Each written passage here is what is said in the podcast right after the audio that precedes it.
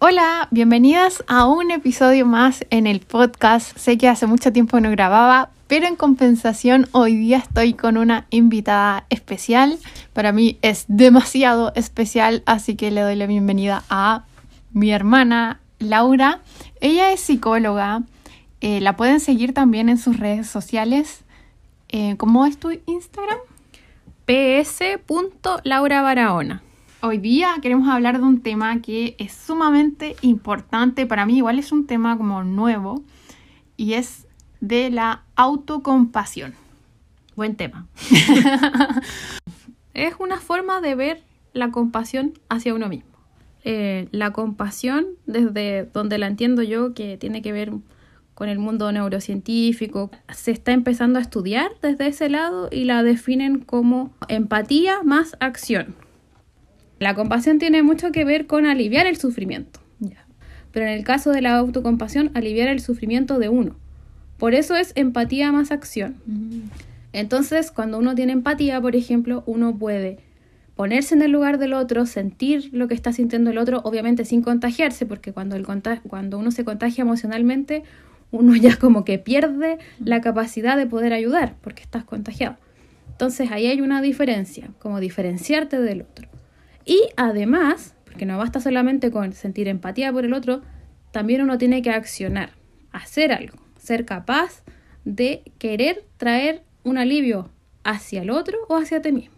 En este caso que estamos hablando específicamente de la autocompasión, es traer alivio hacia uno, hacia uno mismo.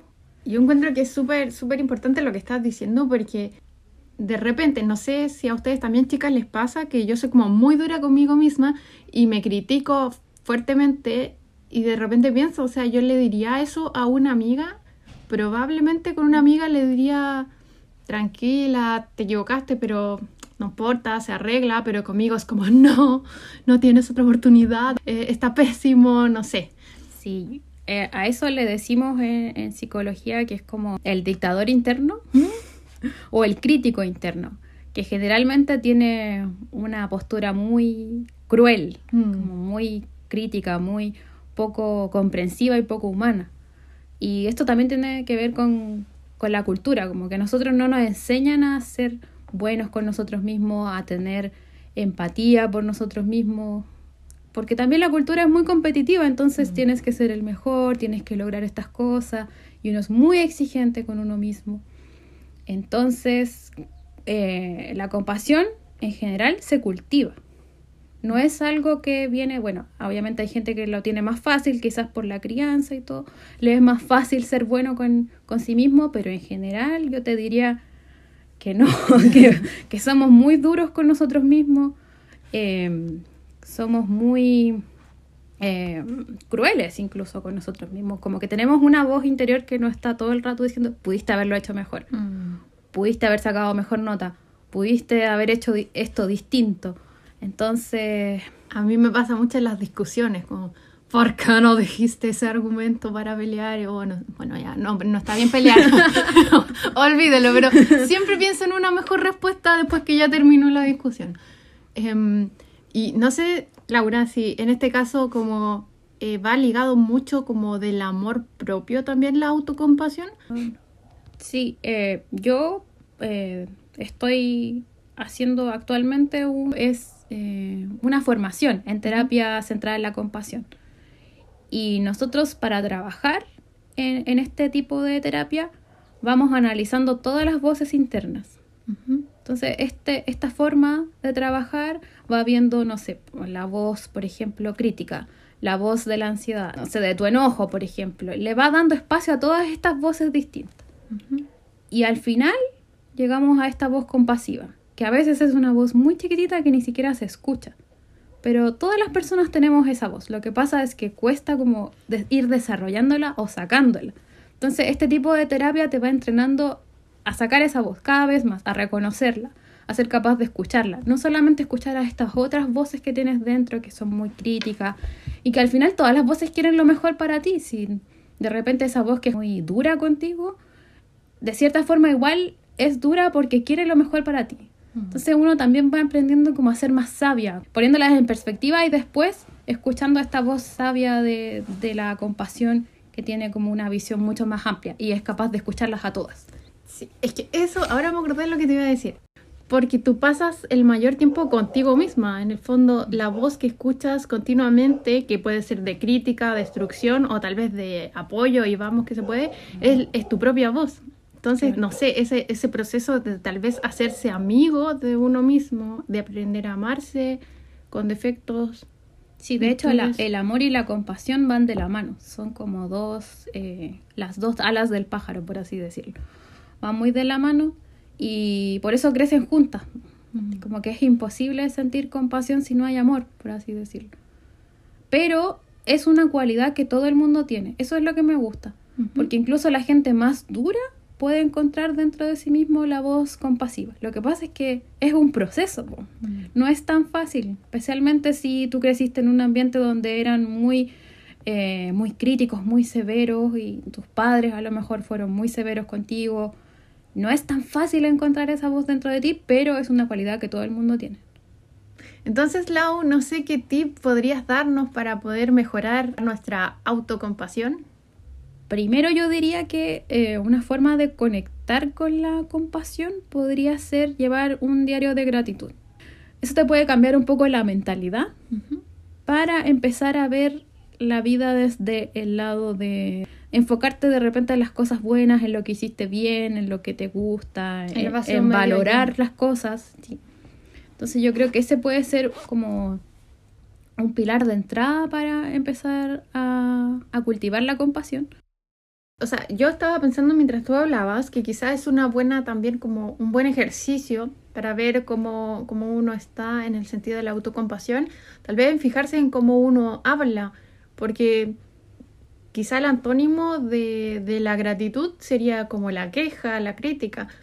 Tal vez tal vez estás criticando mucho, tal vez te quejas por todo, tal vez no logras ver nada bueno. Esos serían como algunos indicadores tal vez que te muestran que, que no estás bien. Claro, eh, yo recomendaría si alguien, eh, sus voces, por ejemplo, internas le están afectando, si la crítica es mucha, si está siendo demasiado duro contigo, yo recomendaría que empezaran un tratamiento psicológico. Y actualmente existen tratamientos psicológicos eh, que son específicos en compasión, como el que estoy viendo yo actualmente. Y que se trata específicamente de cambiar el tono con el que nos tratamos. Porque yo te podría decir, puedes hacer esto, trátate bien, escribe Mm. afirmaciones positivas, Sí. pégalas en tu, en tu, no sé, en tu pared, en, en el techo para que la veas apenas despierte. Y mucha gente incluso le da rabia como el tema de ver, no sé, po, estas frases positivas que les dicen a veces positividad tóxica y que se siente como como no sé, como que no, no llega, como que no, no toca. Bueno, a al- alguna gente le sirve, pero hay gente que seguramente ha trabajado más en sí misma y esas frases le ayudan. Pero si uno está mal en un momento en que esas, esas cosas no resuenan contigo, yo recomendaría ir a un psicólogo para trabajar eso, porque no es tan fácil cambiar el diálogo interno, no es tan fácil cambiar estas creencias, estos patrones. requieren un trabajo en el fondo, un trabajo em, y un proceso, es un proceso en el fondo. Entonces, como te decía, uno podría dar así como la pastillita mágica de eh, pega afirmaciones positivas en tu, en tu pared, o hace esto, o escribe, soy maravilloso, soy perfecto, eh, me amo como soy, y de repente se siente falso. A mí incluso me ha pasado de sentirlo en, en carne propia, como de sentir que, no sé, si escribía eh, soy alegre, soy simpática, no se siente verdadero, es como estás mintiendo, por así decirlo, como no, eso no te lo cree nadie. Entonces, por eso, en esos casos yo recomendaría que iniciaran un proceso psicoterapéutico para ver en el fondo qué hay ahí, cómo, cómo, cómo se puede trabajar y cómo se puede ir moldeando esta, estas voces internas para que después cuando tú, por ejemplo, escri- escribas una afirmación positiva, la sientas genuina, como que viene del alma, realmente yo me siento así. Y que no sea como una Máscara. una sí, como esas calcomanías que pegan así como soy, soy alegre, no sé, Mm. ¿cachai? Como, súper, súper importante eh, ser consciente que la vida no es tan aesthetic, sino que No. hay cosas buenas, cosas malas. pero uno puede ir trabajando en sí para quizá tener ese como esa visión de la vida no negativa, sino que ver las cosas buenas que hay. Quizá no es una vida millonaria o no es una vida soñada, pero lograr ser feliz con lo que tenemos creo que es súper, súper importante y se logra mucho a través de la autocompasión.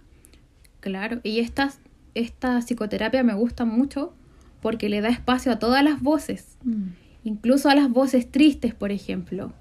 Como que específicamente puedes tú escuchar qué te dice esta voz triste, como tener el contacto con esa emoción, que de repente la reprimimos. No sé si mm. te pasa que hay emociones que uno tiene más reprimidas que otras. Entonces, tú puedes eh, realmente escucharte y sentarte con esta voz triste, entender qué le pasa, entender qué es lo que siente, sentarte con tu voz de enojo, entenderla, darle espacio, sentirla en el cuerpo y después llamar a esta voz que es compasiva y que es capaz de verlas a todas, como entender a todas estas otras voces. Mm. Por eso es bonita la terapia, es como es como muy humana, por así decirlo. Sí, me hace mucho sentido porque uno tiende a querer solo mostrar la parte feliz de la vida y reprimir, es como no puedo estar triste, no puedo estar enojada. Y qué bonito como darle el espacio a las otras voces y entender por qué estoy triste. Quizá uno no se cuestiona el por qué estoy triste, o sea, ¿por qué siento esto? ¿No? De repente el cuerpo te avisa y tú ni siquiera lo escuchas. Mm. Que pasa mucho eso de que estamos desconectados totalmente de nuestro cuerpo y, y, después, no sé, empiezan a pasar cosas, se te cae el pelo, por mm. ejemplo, o te duele la guata, como que el cuerpo se manifiesta porque hay cosas que están ahí reprimidas. Si esta es una sociedad donde no se aceptan mucho, no sé, pues esas emociones que incluso se catalogan de malas, la pena, el enojo, el desagrado, el miedo incluso, la ansiedad, también se ve como algo malo y, con esta terapia uno aprende que la ansiedad tampoco es mala y el miedo tampoco es malo. Ninguna emoción es mala. Todas tienen un mensaje. El tema es aprender cómo a gestionarlo. Eh, las redes, con las redes sociales es, es, complicado porque uno tiende como a mostrar una, una fachada, por así decirlo y que es normal porque todos queremos ser queridos por los otros. Es mm. como el, es, es la forma en que funciona el cerebro. El cerebro humano desde la era primitiva que hace que nosotros queramos ser aceptados por la manada, por así decirlo. Entonces, socialmente uno quiere ser aceptado y para ser aceptado como que se muestra de cierta forma. Como estábamos hablando de las redes sociales, eh, generalmente estas nos llevan a vivir súper rápido, súper en piloto automático, no tenemos mucha conciencia de las emociones. Creo que en un video lo hablé, que en un momento podemos estar llorando por un perrito triste que se perdió o le pasó algo y después un video chistoso. Entonces, como que perdemos un poco la noción de, del tiempo, espacio, sentimientos, cada vez nos volvemos un poco más insensibles, pero el lograr sentir las emociones em, creo que ayudaría mucho en este caso. ¿O no? Eh, sí, la verdad es que está bien sentir las emociones porque por algo las tenemos, si no, no las tendríamos. El tema es gestionarlas bien, como aprender a gestionarlas, aprender a escucharlas, que obviamente no te dominen, como, no sé, por ejemplo, la emoción del enojo, que es fácil que, la, que a lo mejor llegues a hacerle daño a otra persona o a ti mismo, como, por eso también es importante gestionarlas. Eh, pero también yo diría que ayuda mucho el ser capaz de darse cuenta de las cosas, como ser consciente de lo que te está pasando. Y para eso necesitas dejar de vivir en piloto automático. Yo te diría que ayuda mucho el tema de practicar mindfulness para lograr eso. mindfulness en el fondo quiere decir em, atención plena o conciencia plena. Eso significa. Y esto a lo mejor suena un poco extraño, como, no sé, como quizás puede sonar como una palabra lejana, pero solamente tiene que ver con estar presente, vivir el presente. Y es difícil, se calcula que mm. vivimos como la mitad del día en piloto automático y la mitad del día presente. Es mucho tiempo lo que pasamos en piloto automático, entonces cuando estamos en piloto automático no nos damos cuenta de, de, lo que de nada de lo que estamos viviendo, de lo que estamos haciendo, estamos viviendo en el pasado, en el futuro, por así decirlo. Sí, totalmente. Y sobre todo en- nos damos cuenta en, en cosas pequeñas. Por ejemplo, cuando estamos compartiendo con alguien y tenemos el teléfono en la mano. Claro, em, cuando, cuando estamos haciendo algo concentrado y después nos damos cuenta que no estamos pensando en, por ejemplo, en el libro que estábamos leyendo, sino que estamos pensando en un problema o preocupación. Y leíste la misma página tres veces. Claro, y, y what? Sí, me pasa un montón. Eh, pero, ¿cómo podemos hacer para lograr concentrarnos en el presente? Yo creo que eso nos ayudaría muchísimo. Sí, eh, la verdad es que también es algo que requiere trabajo, constancia y algo que se puede cultivar. Ya. Y el mindfulness, además de ser est- esto de, de estar consciente y estar presente, también es una técnica, incluso una meditación que se puede practicar. Por ejemplo, podría ser, no sé, si te tomas un desayuno, como estar pendiente de, de disfrutar los sabores, el sabor al café, eh, la textura de los, de los alimentos, quizá puede ser. Exacto, eso tiene un nombre que se llama mindful eating, Ya. como de comer, así como Ya, chicas, este, este nos va a gustar porque tiene que ver con comida. Así que puede ser una buena forma como de empezar a concentrarnos en el momento que, que comemos y tal vez hasta nos ayuda hasta sentirnos más saciadas o disfrutar más ese momento, porque normalmente uno, ya, en mi caso, yo pongo una serie y como y, y pucha, se, no me, al final no me concentro en ninguna de las dos cosas, pero es como panorama para mí hacer eso. Y quizás si me dedicara solamente a comer, nunca lo he hecho, quizás podría intentar probarlo, eh, empezaría más a disfrutar ese, ese momento de la comida. Exacto, sí. De hecho, el mindful eating, aunque tiene eh, una forma de llevarse a cabo que es dejar de lado todas las distracciones y, por ejemplo, enfocarte en el plato que tienes aquí o la bebida o el té para vivir la experiencia en el fondo, para vivir la experiencia de tomarte tu té, sentir el aroma, usar todos tus sentidos, Se- eh, el, ver el color del- de la comida, sentir las texturas, los sabores y realmente estar en ese presente, de como dedicarle toda tu atención a eso. De eso se trata al final, de que toda tu atención vaya hacia eso que está ahí, en ese momento. Y eso lo puedes aplicar a todo, no solamente a, a las comidas. Puede ser cuando sales con tus seres queridos, cuando estás leyendo algo también, o Cuando sales a caminar y quizás te fijas en, en las hojas, en el sonido de, de los pájaros. Bueno, en la ciudad no se escucha mucho, pero lo, que, lo que haya en sí cercano. Exacto, sí. Puede sonar extraño el, el- el término mindfulness para algunas personas, pero la verdad solo tiene que ver con poner atención al presente, como estar presente, realmente presente. Mm, para mucha gente suena un poco, y para mí también antes sonaba un poco místico el tema de meditar, Claro. mindfulness y todo eso, pero en verdad meditar hasta sale en la Biblia, es como concentrar tu atención en, en algo que lo puede ser en cualquier cosa.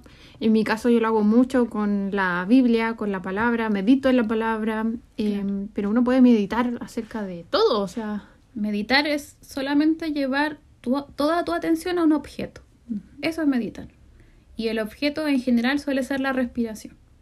Pero exactamente como lo dices tú, puedes meditar en la palabra de Dios, puedes meditar, em, no sé, pensando en... o viendo una vela, por ejemplo. Hay gente que medita viendo la velita moverse. o puedes meditar también agradeciendo. agradeciendo o caminando. En muchas formas es solamente mover el objeto. Que a- me- al final comer y enfocarte solamente en el plato también es una forma, entre comillas, de meditar porque toda tu atención está ahí. Por eso al final mindfulness significa estar presente, como estar presente y también es importante señalar que la actitud es, la actitud en el mindfulness es importante porque uno no juzga lo que está pasando, porque eso es muy típico. Y el juzgar, de hecho, nos saca de, de- del presente. El juicio, de, de hecho, nos saca del presente. Entonces, la idea es que sea sin juicios y con amabilidad. Eso es muy importante tenerlo como intención, que intencionemos esto. Que no sea con esa actitud de, oh, lo estoy haciendo mal, como que, oh, no me concentré mucho en, en lo que estoy haciendo, oh, perdí, perdí el objeto, por así decirlo. como- no, es hay que tener como esa, esa actitud de no importa, puedo, puedo retomarlo, lo puedo hacer de nuevo. Y en el fondo, cuando uno practica meditación mindfulness, uno está todo el rato como volviendo la atención al objeto porque la mente se distrae en dos segundos. Mm, Es muy fácil perder el objeto, entonces por eso se cultiva y por eso es una práctica. Sí, te escuchaba y, y debe ser súper como enriquecedor lograr sacarle el 100% a cada experiencia que vives. O sea, como, Sí, ya, si te acuestas a dormir calentita con tus caldazonos, como disfrutarlo así como, gracias por esto. O tomarte un, un café y disfrutarlo. O si viste a alguna amiga, a alguien que querías, como disfrutar ese momento así como a concho, como con todo. Sí, yo, yo les digo que es como sacar fotos mentales, como Mm. fotos con el corazón ¿no? Sí. y atesorarlas. Eh, como que es- esa es la gracia de vivir en el presente, que es como te das cuenta de, de tus tesoros, por así decirlo, no te pasan desapercibidos. Entonces eso es lo bonito de, de tener esa visión y de poder en el fondo disfrutarla en vida, porque muchas veces nos pasa de que después valoramos las cosas cuando ya pasó, no sé, pasaron años, pasó Mm. tiempo.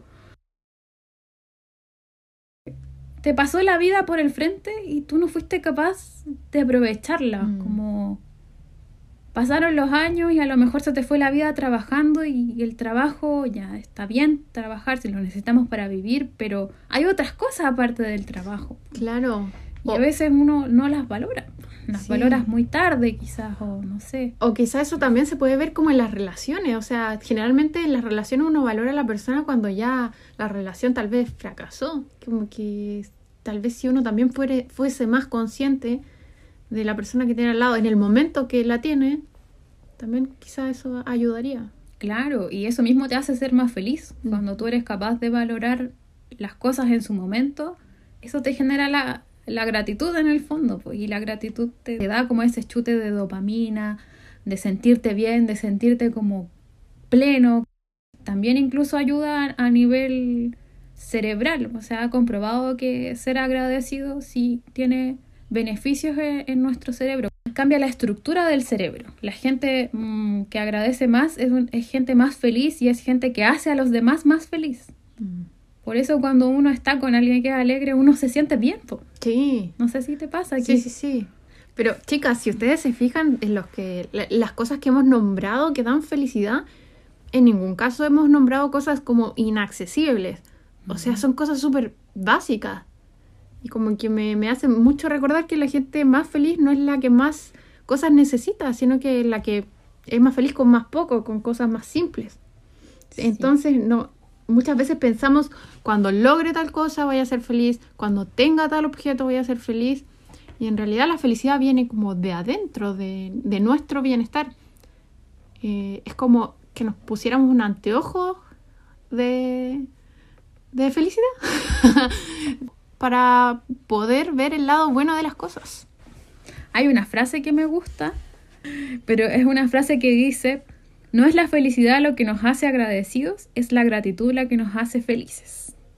Que es una Sí. frase muy, muy, muy cierta, porque muchas veces pensamos que la felicidad, como, como decía, la felicidad lo que nos iba a hacer agradecidos, pero es al revés.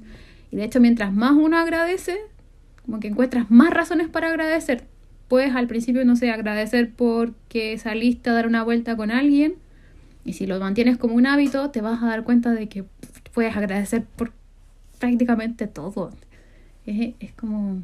Es como un imán para otras cosas. Sí, exactamente. Uno está como en esa mentalidad, que es como una mentalidad muy de abundancia, Mm. de, de felicidad también. Te cambia como todo, es como, como si tuvieras otros lentes. Como decir, no sé si lo dijiste tú, como ponerte unos lentes. Y esos lentes te hacen ver la vida de otra forma. A colores. Muy distinta, sí. Exacto, es como ver la vida a colores, es como wow, no sé, levantarte y decir gracias, qué, qué lindo, como qué lindo el día, qué lindo ver el sol, ya, y nos pusimos como más No, místicos, pero, pero dejar de dar, damos muchas cosas por sentado, o sea, yo por lo menos eh, hace dos años pasé un proceso de enfermedad que me hizo darme cuenta que en verdad nadie está exento de, de enfermedades, de, de problemas, entonces el poder valorar lo que se tiene. Eh, nadie tiene la vida comprada y en realidad, sea mucho, sea poco lo que tengamos, por lo menos tenemos algo, o sea. Claro, y por lo menos estamos vivos. Claro, Mm. sí. Y hay muchas cosas que tenemos, a lo mejor, no sé, pues en este momento a ti te falta algo, te gustaría algo, pero cuando te pones los lentes de la gratitud, eres capaz de ver, de- eres capaz de ver todo lo que tienes, Mm. todo lo que ya tienes, todo lo que Dios o el universo, no sé, te ha dado. No sé, a lo mejor tienes un hijo, a lo mejor tienes una camita, Una mascota. una mascota, exacto, como las cosas quizás que uno pasa por alto, des- completamente desapercibidas, porque uno cree que, no sé, como que todo el mundo lo tiene, entonces da lo Mm. mismo, pero no todo el mundo lo tiene. No. Ah, otro que no se trata de ser eh, conformista, Mm. como para nada, para que no se malentienda de que eh, soy feliz con el sol y como súper místico, me voy a ir a vivir a la montaña, no me importa nada, no quiero, no quiero nada. No, para nada, no se trata de eso. Se trata de tener estos, estos lentes que te hacen capaz de ser feliz, de Mm. tener una vida, em, Plena.